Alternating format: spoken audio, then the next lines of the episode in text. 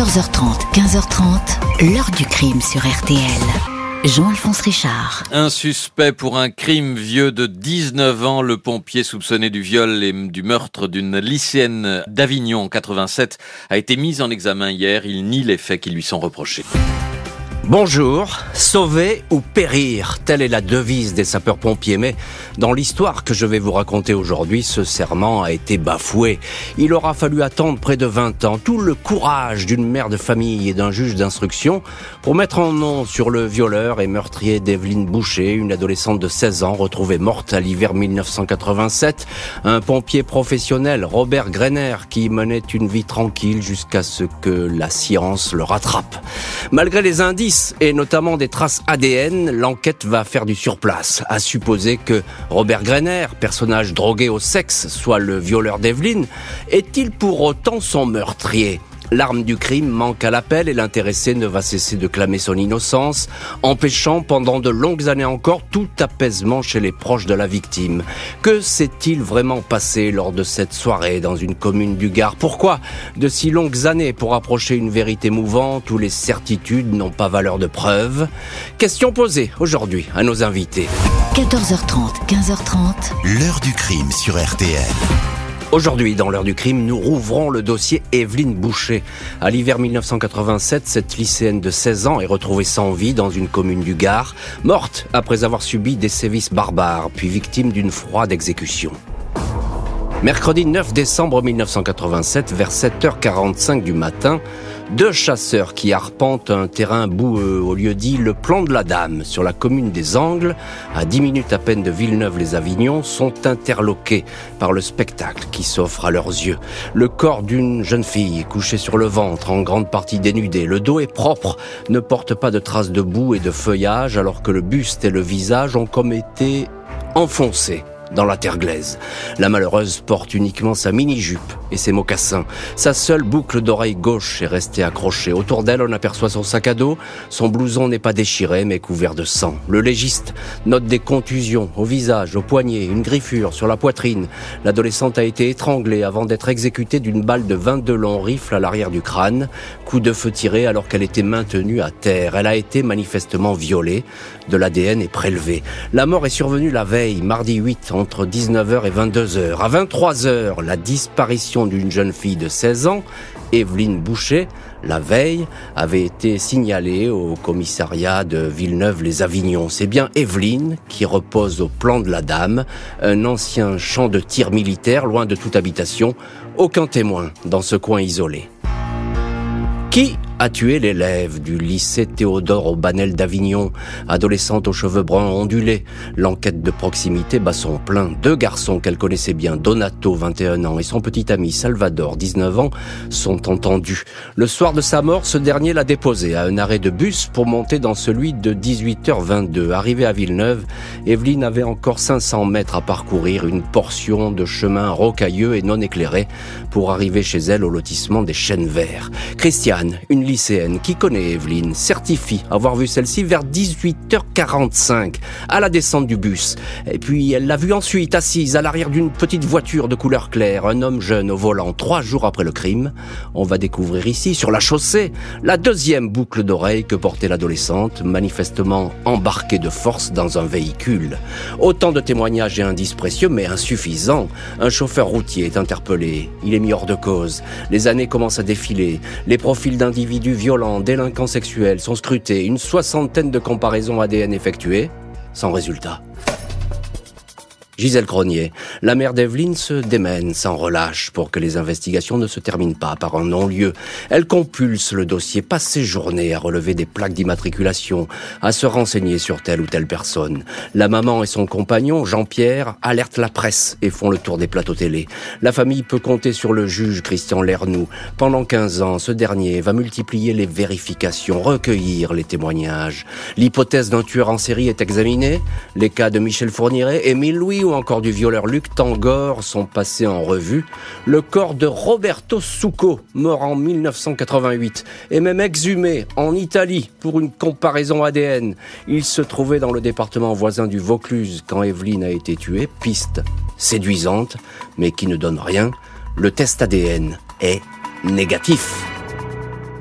Et pour Gisèle Cronier et toute la famille d'Evelyne, le temps va sembler bien long, interminable. Il va falloir attendre 19 ans pour que enfin la lumière apparaisse dans cette affaire et que la vérité commence à se faire jour avec l'arrestation presque par hasard, va-t-on dire, euh, d'un homme. On en parle dans les chapitres suivants de cette arrestation et puis de ce, de ce premier suspect important.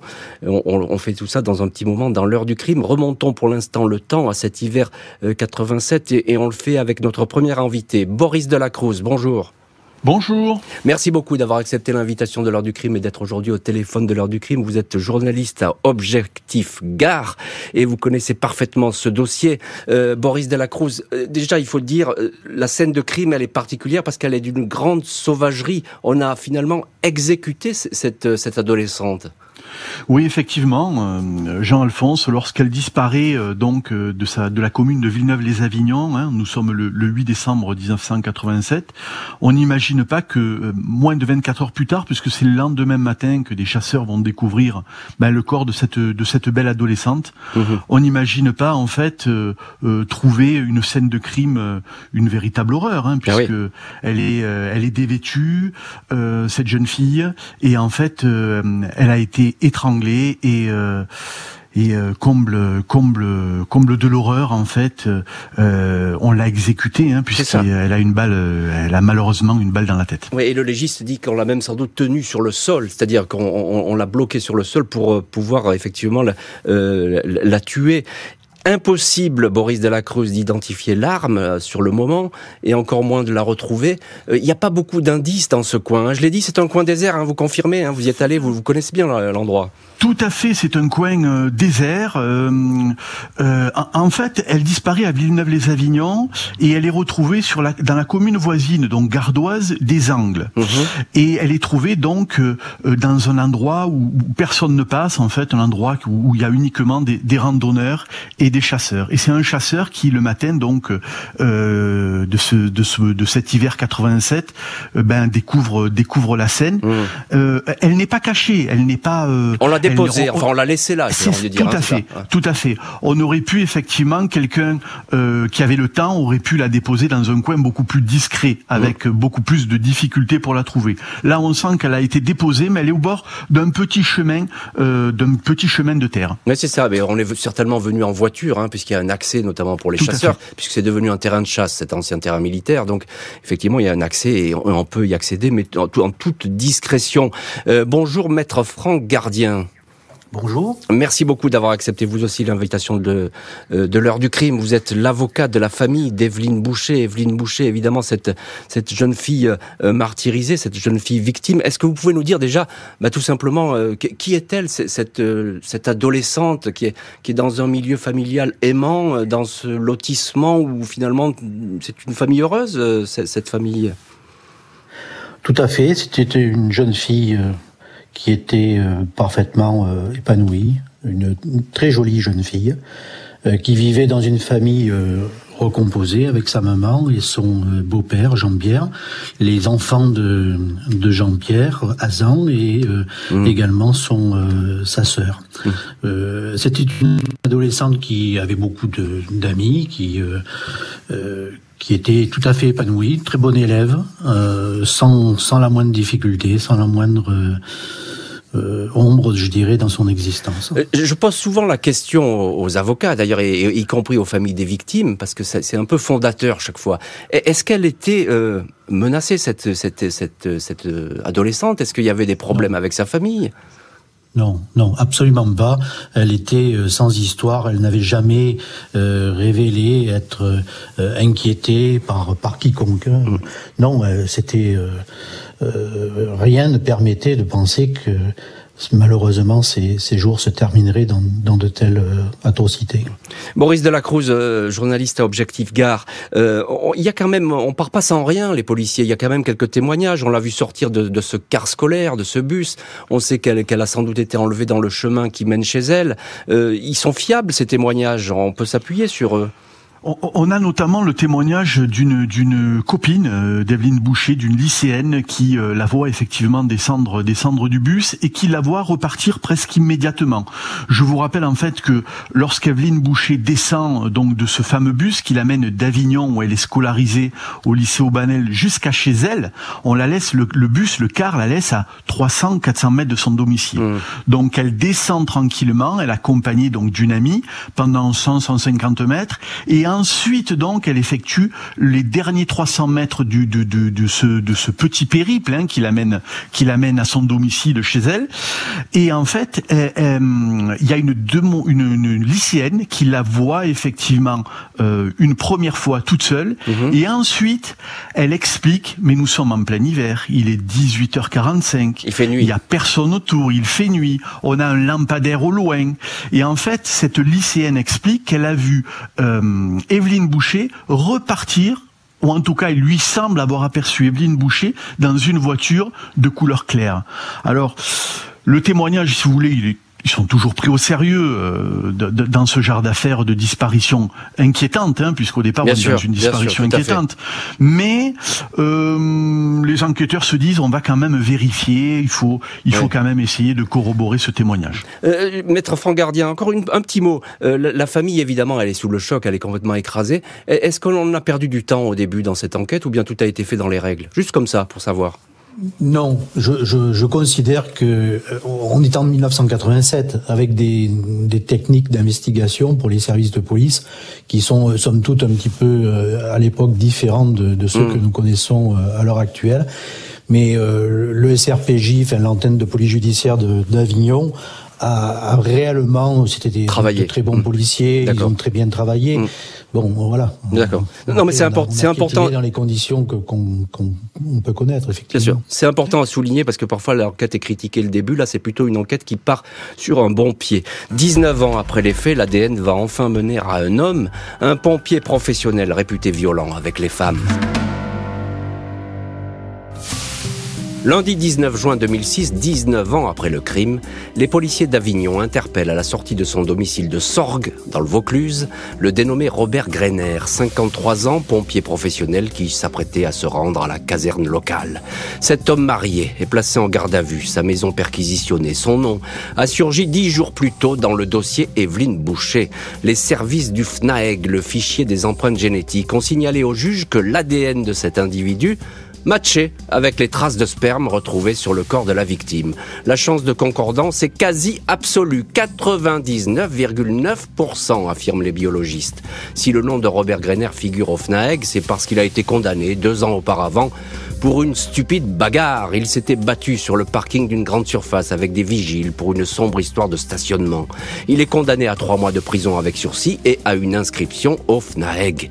Pendant plusieurs mois, le pompier va refuser de se rendre aux convocations pour le test ADN jusqu'à ce qu'il y soit contraint en 2005. Après cette date, Greiner aurait changé du tout au tout, sombrant dans la dépression, déambulant dans les couloirs de la caserne tel un mort-vivant, confiant de ses collègues au journal François. Face aux enquêteurs, Robert Greiner nie farouchement le viol et le meurtre d'Evelyne Boucher.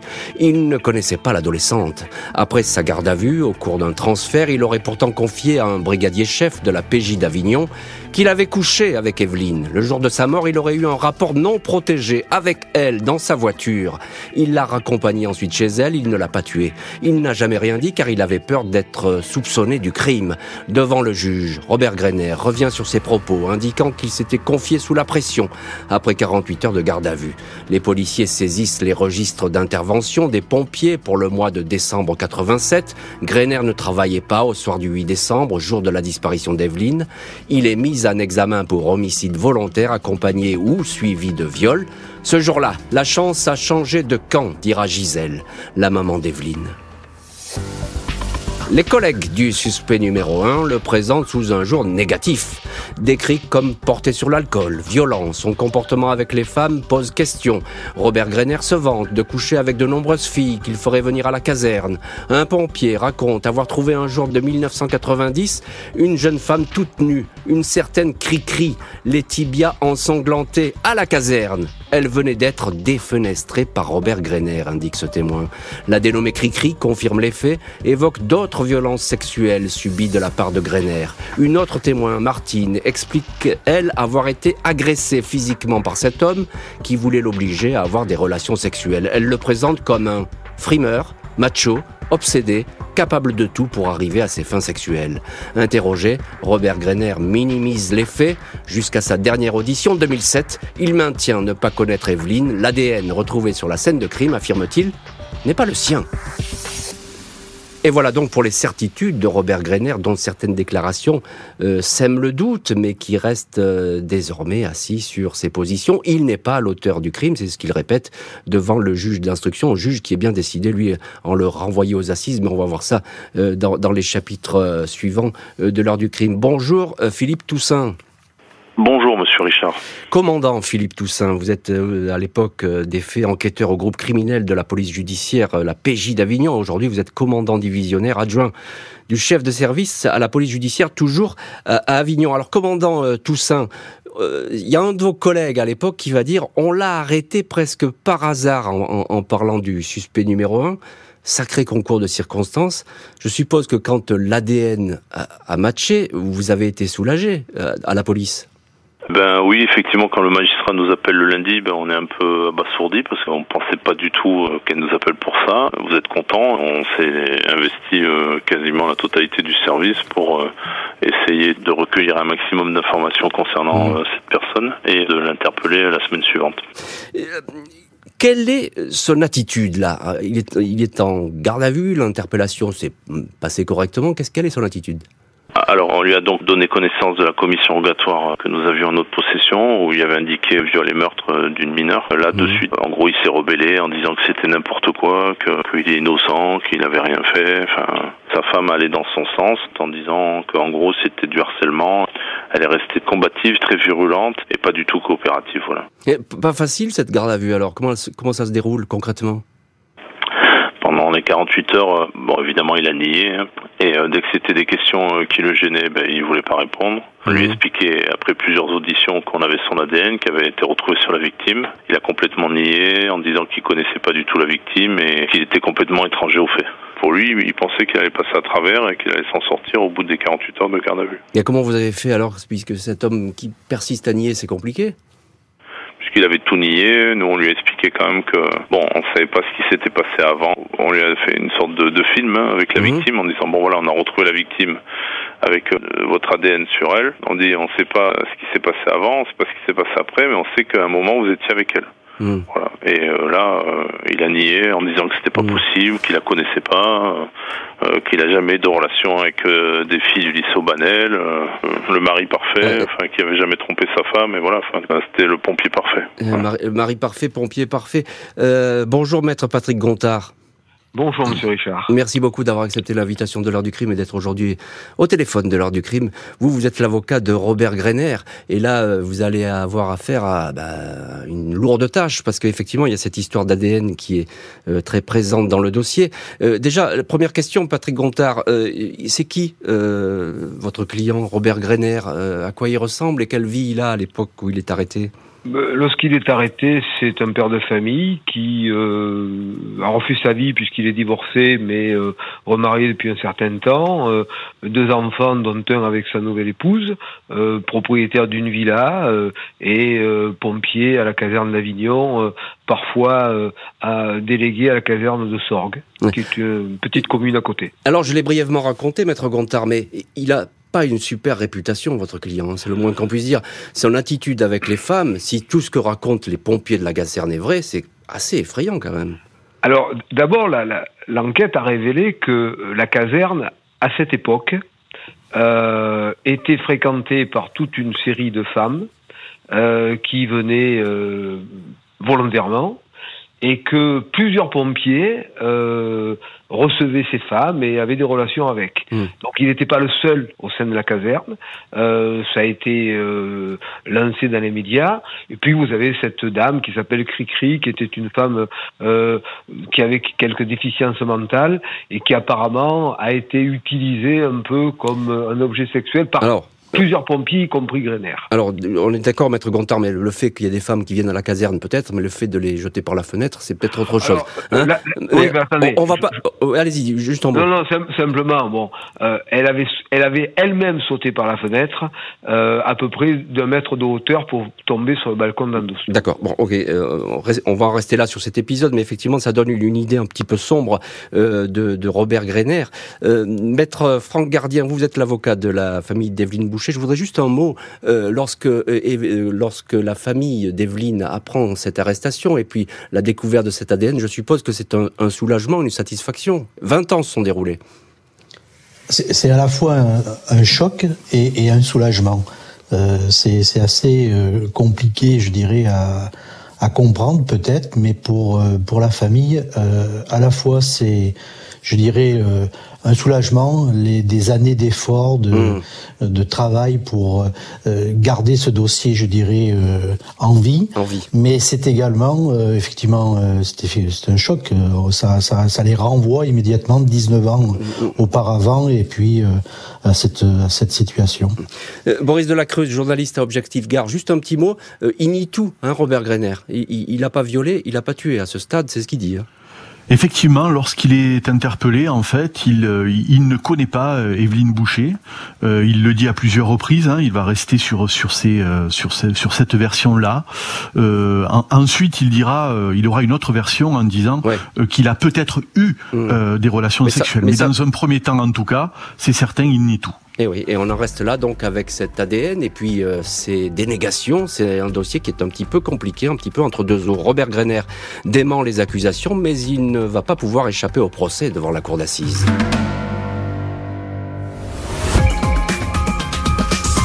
J'ai jamais perdu espoir. J'ai eu, si vous voulez, des déceptions parce que j'ai eu des moments où je pensais tenir l'auteur et puis en fait, quand les prélèvements ADN revenaient, ben, c'était pas bon.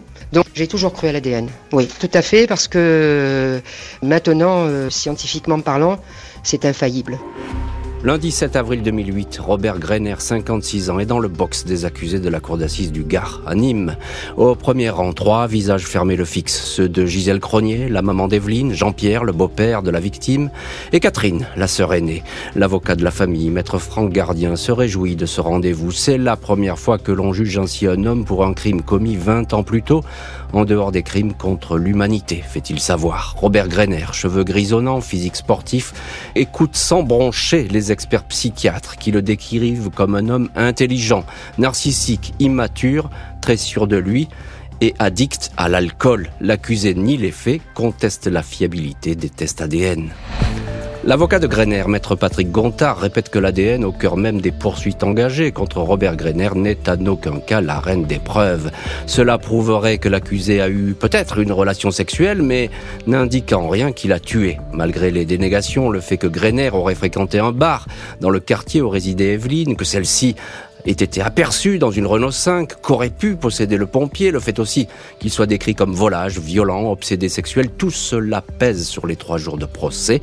Je n'ai pas assassiné cette gamine et encore moins violé, clame Greiner. Jeudi 10 avril, il est condamné à la perpétuité. Et une condamnation donc où l'ADN a été déterminant alors que les témoignages étaient euh, parfois fragiles. Euh, Maître Patrick Gontard, vous a veillé à ce moment-là la lourde charge de défendre Robert Greiner. Est-ce que selon vous, et parlez-moi très sincèrement, est-ce que selon vous l'issue du procès a été incertaine? Je, pense qu'il y a eu beaucoup de discussions parce que si mes souvenirs sont bons, je crois que le jury a euh, délibéré pendant pratiquement 6 ou 7 heures. Mmh qui laisse supposer qu'il y ait une discussion. En fait, vous aviez la notion euh, de relation sexuelle et la notion de, de meurtre. Moi, j'ai toujours considéré, et c'est ce que j'ai plaidé, qu'il pouvait y avoir des relations sexuelles parce qu'il y avait de l'ADN, ça c'est incontestable, mais que celui qui couchait avec elle n'était pas nécessairement son tueur. Mmh. Et je crois que l'on a discuté sur ce point de vue-là. Mmh. Maître euh, euh, Franck Gardien, vous, vous êtes l'avocat de la famille d'Evelyne Boucher, partie civile à ce procès. alors évidemment, le, votre vision, elle est tout à fait autre, c'est-à-dire que Greiner, il, selon vous, il n'y a pas de doute, il y a un faisceau de présomption qui fait qu'il était bien sur le lieu du crime et à l'heure du crime. Euh, tout à fait. Vous avez, vous avez tout d'abord euh, euh, la trace ADN qui est l'identité, je dirais, scientifique de, l'auteur de, ce crime, à savoir Robert Greiner. quand, quand donc au, au, viol, il était parfaitement établi par les constatations médico-légales puisque euh, les médecins légistes avaient retrouvé des traces euh, traumatiques au niveau du, euh, hmm. vagin et de, du sexe de la victime. Donc, quand il nous Robert Greiner affirme que la relation sexuelle a été consentie, c'est une, c'est un, c'est un, c'est un mensonge, un mensonge éhonté. Hmm. et à cela s'ajoutent également les, les traces de violence qui ont été donc commises sur la victime, les, les, les violences, les coups portés au, hmm. niveau du visage, euh, le poignet qui était euh, meurtri, euh, puis après cette, cette, strangulation. Donc il est évident que à, la fois on fait le lien entre le violeur et, et le meurtrier. évidemment l'assassin. Et, le meurtrier. Boris Delacruz, journaliste à Objectif Gare, dans quel climat il se déroule ce, ce procès, Greiner? Encore une fois, est-ce qu'il est incertain ou pas? En fait, euh, on attend toujours beaucoup d'un procès d'assises, notamment lorsque c'est euh, eh une première instance. Et euh, jusqu'à présent, ben, nous, journalistes, n'avions, ne connaissions pas Robert Greiner. donc, si vous voulez, lorsqu'il apparaît dans le box de la cour d'assises du Gard, on attend ses premières déclarations. Hmm. En fait, il va jouer un peu contre lui, Robert Greiner, parce que après, on peut comprendre qu'il y a une pression considérable, parce que tout de même, s'il n'a rien fait, il risque la perpétuité. Mm. Donc ce n'est pas rien. Il rentre avec une pression considérable, ça c'est certain. Mais en fait, il répond euh, souvent de façon un petit peu sèche euh, à, la cour d'assises. Euh, il est très très mal à l'aise. on peut le comprendre, hein, je vous dis bien. Hein. Mm. Mais Robert Greiner en fait ne donne pas le profil, le profil idéal. Après ça, ça arrive. Hein. il n'est pas sous son meilleur jour, mais il y a beaucoup d'accusés comme ça, effectivement, qui qui paraissent pas sous leur meilleur jour dès lors qu'ils sont dans une audience de cour d'assises qui est un peu particulière. Je voudrais juste un mot avec vous, euh, commandant Philippe Toussaint, un mot parce que lors de l'enquête, euh, qu'est-ce qu'il vous disait déjà? Il dit euh, c'est pas mon ADN là ce procès, mais qu'est-ce qu'il vous disait déjà Greiner sur l'ADN il nous a donné des explications farfelues en disant qu'on avait peut-être amené son ADN sur la scène de crime, qu'on essayait de l'accuser à tort. Il pensait qu'il allait s'en sortir comme ça parce que souvent, il a réussi à balancer, on va dire, en gros sur ses autres collègues en disant mmh. que c'était pas lui pour euh, essayer de se sortir euh, de choses qu'il avait faites. Donc là, il s'est dit peut-être en nous racontant des, histoires, euh, il pouvait encore s'en sortir, notamment en disant qu'il y a peut-être quelqu'un qui, qui a pris son ADN et c'est pour ça qu'on a retrouvé l'ADN sur la victime. Robert Greiner conteste le verdict, il décide de faire appel. Lundi 28 septembre 2009, Robert Greiner, 57 ans, est devant la cour d'assises d'appel du Rhône à Lyon, très amaigri, cheveux désormais blancs, pull vert et veste en tweed. Alors qu'il avait démenti en bloc au premier procès toute rencontre avec Evelyne, il reconnaît d'entrée « Je suis quasiment sûr et certain que j'ai peut-être eu une relation sexuelle avec Evelyne Boucher, puisque mon ADN le prouve. » L'accusé nie cependant tout viol de l'adolescente, malgré les marques de strangulation, de griffure, de violence sexuelle. « Je n'ai jamais eu besoin d'obliger j'ai une fille pour avoir une aventure. J'étais à l'époque un garçon plutôt séducteur, explique-t-il. Greiner dément avoir tué Evelyne. Son avocat propose une autre lecture du dossier, à savoir la possible présence sur la scène de crime de deux hommes. L'un aurait violé et l'autre aurait tué. Le meurtrier ne serait pas Robert Greiner.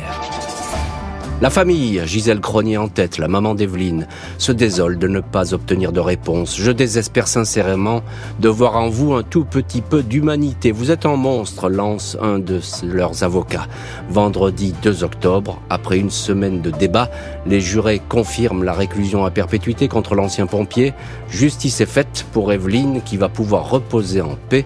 Je vais déposer sur sa tombe des fleurs et lui annoncer le verdict, dit-elle. Et maître Patrick Gontard, avocat de Robert Greiner, qui est l'un de nos invités aujourd'hui de l'heure du crime, c'est vous qui avez défendu cette, cette hypothèse de deux hommes sur euh, cette scène de crime. Euh, cette thèse du complice, elle n'a pas tenu. On n'y a pas cru finalement. Les jurés ne, vous ont pas cru. Alors, les, les jurés ne m'ont pas cru, mais c'est une thèse qui a, y compris, été euh, prise en considération par les services de police, mhm. puisqu'au début, on a ramené deux suspects. Euh, qui étaient deux pompiers, dont Robert Greiner, un autre qui était parti, je crois, prendre sa retraite aux Comores, et que pendant très longtemps, euh, on a pensé euh, qu'il pouvait être deux, ne serait-ce que parce que Evelyne Boucher habitait à proximité de l'habitation de ce second pompier, dont je tairai le nom, bien évidemment, mmh, puisqu'il a été hors de cause. Et, ah, ah, Maître Gontard, l'attitude de votre accusé, elle a changé. Je suppose que vous avez travaillé avec lui sur ce qu'il pourrait dire à ce procès, parce que là, il fait un pas quand même en avant. Il dit, bah, j'ai peut-être eu une relation sexuelle avec avec, avec Evelyne. Quasiment sûr et certain, dit-il. Au, plan pénal, moi je dis toujours aux clients, euh, vous avez des éléments qui sont incontournables. Lorsque vous avez de l'ADN dans le vagin d'une personne décédée, c'est que vous avez une relation sexuelle avec elle. Mmh. Après, le problème est de savoir dans quelles conditions vous l'avez eu. Euh, maintenant, si vous voulez, Robert Grener, c'est quelqu'un que l'on arrête en bas de chez lui, qui pendant trois ans euh, est seul en détention, mis au secret parce que il est entre guillemets condamné par les autres détenus, et c'est quelqu'un qui parle peu, sauf à son avocat, et c'est quelqu'un qui de mois en mois euh, rentre dans une décrépitude intellectuelle, ce qui fait que à appel, en fait, il a un procès qu'il traverse sans véritablement y participer. Hmm. Euh, Boris Delacruz, journaliste à Objectif Gare, euh, c'est vrai que c'est pas tout à fait le même, le, Robert Greiner du deuxième procès par rapport au premier un an seulement auparavant. Euh, c'est vrai, il a changé un petit peu de version, il a changé de version même, mais en fait, euh, tout à l'heure, vous rappeliez, Jean-Alphonse, euh, cette phrase, je suis quasiment sûr et certain eh que j'ai peut-être eu une relation sexuelle avec Evelyne Boucher, puisque mon ADN le prouve. Eh bien, moi, je trouve que cette phrase, en fait, au, jour du, du, second procès, au moment du second procès, elle est accablante. Mmh. Elle est accablante pourquoi? Elle est accablante parce que si Robert Greiner avait de nombreuses relations euh, extra-conjugales à l'époque des faits, à l'époque où on retrouve Evelyne Boucher décédée, il sait qu'il a eu cette relation avec Evelyne Boucher. Et le lendemain ou le surlendemain en fait de la découverte du corps, Evelyne Boucher, cette affaire criminelle, elle fait la une de tous les médias. Donc il ne peut pas hmm. dire j'ai peut-être eu une relation, j'ai eu une relation. Vous voyez Il est obligé d'avoir l'image d'Evelyne Boucher en tête. Tout à il fait. Ne peut pas l'avoir oublié. Votre éclairage est intéressant, d'autant plus qu'il va au début, il dira, moi je connais même pas cette affaire. Hein, donc c'est ce qu'il avait dit lors de lors de sa garde à vue. Euh, Maître Franck Gardien, à ce procès, vous êtes toujours l'avocat de, la famille d'Evelyne Boucher. Est-ce qu'elle a eu euh, des réponses euh, à ces interrogations, cette famille? Cette fois, il y a une, deuxième condamnation qui vient de tomber. C'est important, pour, notamment pour la maman d'Evelyne. Non, je, pense que le, deuxième procès a, été euh, vécu encore de façon encore plus dure et plus mal que le, premier, mmh. parce que euh, en, appel, euh, Robert Greiner avance des, des, hypothèses, reconnaît, je dirais à minima, à, tout le moins la relation sexuelle, mais euh, ne, donne, ne donne pas les réponses qui sont attendues, hmm. à savoir le, déroulement des faits, les explications, euh, pourquoi euh, un tel déchaînement de violence. Et c'est toutes ces questions qui demeurent sans réponse et qui sont pour pour la famille insupportables. Et puis c'est oui, ça reste, ça demeure une, une souffrance qui qui va rester, qui est perpétuelle pour cette famille. Pourvoi en cassation rejeté, mais Greiner ne désarme pas, il veut la révision de son procès. Octobre 2020, soit 11 ans après sa condamnation définitive et 33 ans après la mort d'Evelyne Boucher, Robert Greiner, 67 ans, dépose une requête devant la commission de révision des condamnations pénales. Selon son avocat, le bâtonnier Gontard, rien ne permet en effet de dire que son client ne travaillait pas le 8 décembre 87 en fin d'après-midi quand Evelyne a été tuée. Contrairement aux affirmations du chef de la caserne, Greiner aurait bien figuré au tableau de service ce soir-là. Démarche qui ravive les cicatrices de la famille, la maman d'Evelyne confie. Nous sommes anéantis par cette nouvelle. On essaie toujours de se reconstruire et dix ans après le rejet du pourvoi à cassation, nous faire ça, je ne comprends pas vraiment la démarche, dit la maman. La famille dit alors avoir le sentiment que cet homme s'acharne sur elle. Et évidemment, on la comprend, cette famille qui, depuis plus de 30 ans, vit toujours avec les fantômes de ce crime euh, abominable. Maître Patrick Gontard, euh, avocat de Robert Greiner, évidemment, il est dans son droit. Robert Greiner a demandé euh, la révision de, son procès, de sa condamnation. Où est-ce qu'on en est de cette demande? Elle a été... La, demande a été rejetée par la Cour de cassation après le premier filtre de l'analyse par la Commission. Il faut quand même savoir que depuis la libération, je crois qu'il y a eu huit demandes qui ont été... Mmh ensuite euh, suivi d'une révision de procès. C'est rarissime, effectivement. C'est rarissime. Euh, maintenant, bon, écoutez, Robert Greiner, il utilise les armes qui sont les siennes au plan procédural, euh, tout comme il faut aussi admettre que un jour, il pourra peut-être sortir de détention dans le cadre d'une libération conditionnelle ou d'une libération médicale. Les, les, éléments figurent. Bien sûr, mais ça, dans, le strict application de la loi, effectivement, il a des armes pour essayer de continuer à mener son combat. on peut pas les lui enlever, bien évidemment. L'ADN, maître Patrick Gontard, ça a été au, cœur de, ce dossier. ça veut dire que c'est devenu une preuve à part entière? Ben, moi, je dis euh, que l'ADN, c'est devenu la guillotine scientifique, parce que euh, l'ADN est incontournable. D'ailleurs, on l'utilise maintenant dans euh, les procédures correctionnelles et même de, petites procédures, ce qui est logique d'ailleurs, puisque la justice a à sa disposition un certain nombre d'éléments de preuve, les empreintes, les écoutes téléphoniques, l'ADN, et ensuite la discussion, elle est sur qui est l'ADN transportable et, l'ADN qui ne l'est pas. Hmm. Voilà.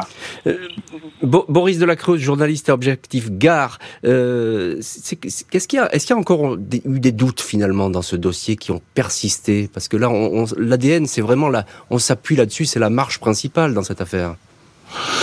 Euh, écoutez, l'oralité des, des, des, audiences euh, en cours d'assises euh, permet en fait de, de, de, mieux voir un petit peu le, déroulement des faits. Euh, certes, l'ADN est primordial dans, ce, dans, dans cette affaire, hein, mmh. mais je pense aussi que le comportement, les versions de l'accusé eh ont, ont fluctuantes, ont permis peut-être aux jurés aussi de prononcer à deux reprises hein, euh, cette perpétuité. C'est pas rien. Et puis effectivement, il y a son attitude, il y a son passé, euh, il y a ces témoignages qui se sont accumulés. Tout ça, c'est devant les assises, c'est dévastateur. Tout à fait, tout à fait. Et quand on voit euh, euh, notamment un de ses amis euh, raconter que, bah, que Robert Greiner avait l'alcool mauvais, qu'il pouvait être violent, c'est des gens qui lui sont proches. Il aurait dû avoir à ce moment-là, notamment devant la cour d'assises du Gard, il aurait dû avoir de la part de ces gens-là des témoignages plutôt favorables. Mmh. Et au fur et à mesure en fait que les débats avançaient, on s'apercevait en fait eh bien que Robert Greiner était pris dans un étau et que sa culpabilité euh, de plus en plus. Maître Franck Gardien, vous êtes l'avocat de la famille d'Evelyne Boucher, c'est la famille de la victime, de la famille de la petite Evelyne, et on pense à elle aujourd'hui, à cette famille, parce que effectivement, elle a été meurtrie en son sein par cette histoire. Est-ce que, est-ce que cette, ce cauchemar l'habite toujours cette famille, ou bien enfin, elle a aujourd'hui retrouvé un petit peu de paix? Non, non, non. Euh, c'est une souffrance qui, comme je vous le disais tout à l'heure, euh, est perpétuelle. et malheureusement, ça ne euh, c'est pas une famille qui n'a pu qui a pu s'apaiser. Euh, c'est une douleur qui est euh, oui quotidienne.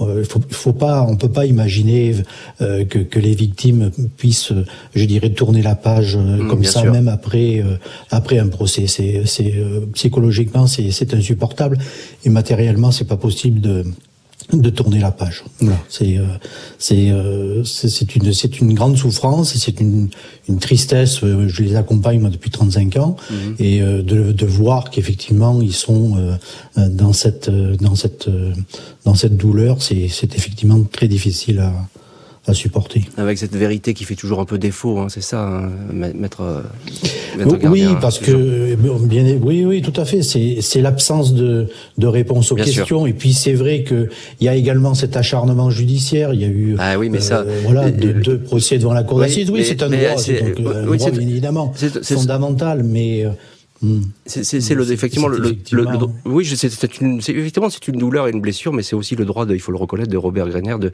de poursuivre ses procédures s'il le veut. Je vais terminer avec vous commandant Philippe Toussaint. Euh, on, vient de l'entendre. Pour vous aussi euh, policier mais pour la famille bien sûr, c'est un dossier comme ça bah ça ça s'oublie pas, c'est exceptionnel. Vous savez, des dossiers comme ça dans votre vie, vous n'en avez pas beaucoup. Et c'est un dossier qui vous hante parce que vous n'arrivez pas à le sortir et vous voyez pas ce que vous avez loupé, mais vous avez toujours espoir que ça sorte. Alors bon, il y avait aussi la possibilité que l'auteur soit parti à l'étranger, qu'il soit mort. Enfin, je veux dire, il y avait plein de plein de mm. possibilités, mais pour eux, ils ont toujours gardé espoir. Ils étaient persuadés qu'ils allaient euh, trouver la solution à ce dossier. Merci beaucoup, commandant Philippe Toussaint, maître Franck Gardien, maître Patrick Gontard et Boris Delacruz d'avoir été les invités de l'heure du crime. Merci à l'équipe de l'émission, Justine Vignot, Marie Bossard à la préparation, Boris Pirédu à la réalisation. L'heure du crime, présenté par Jean-Alphonse Richard sur RTL.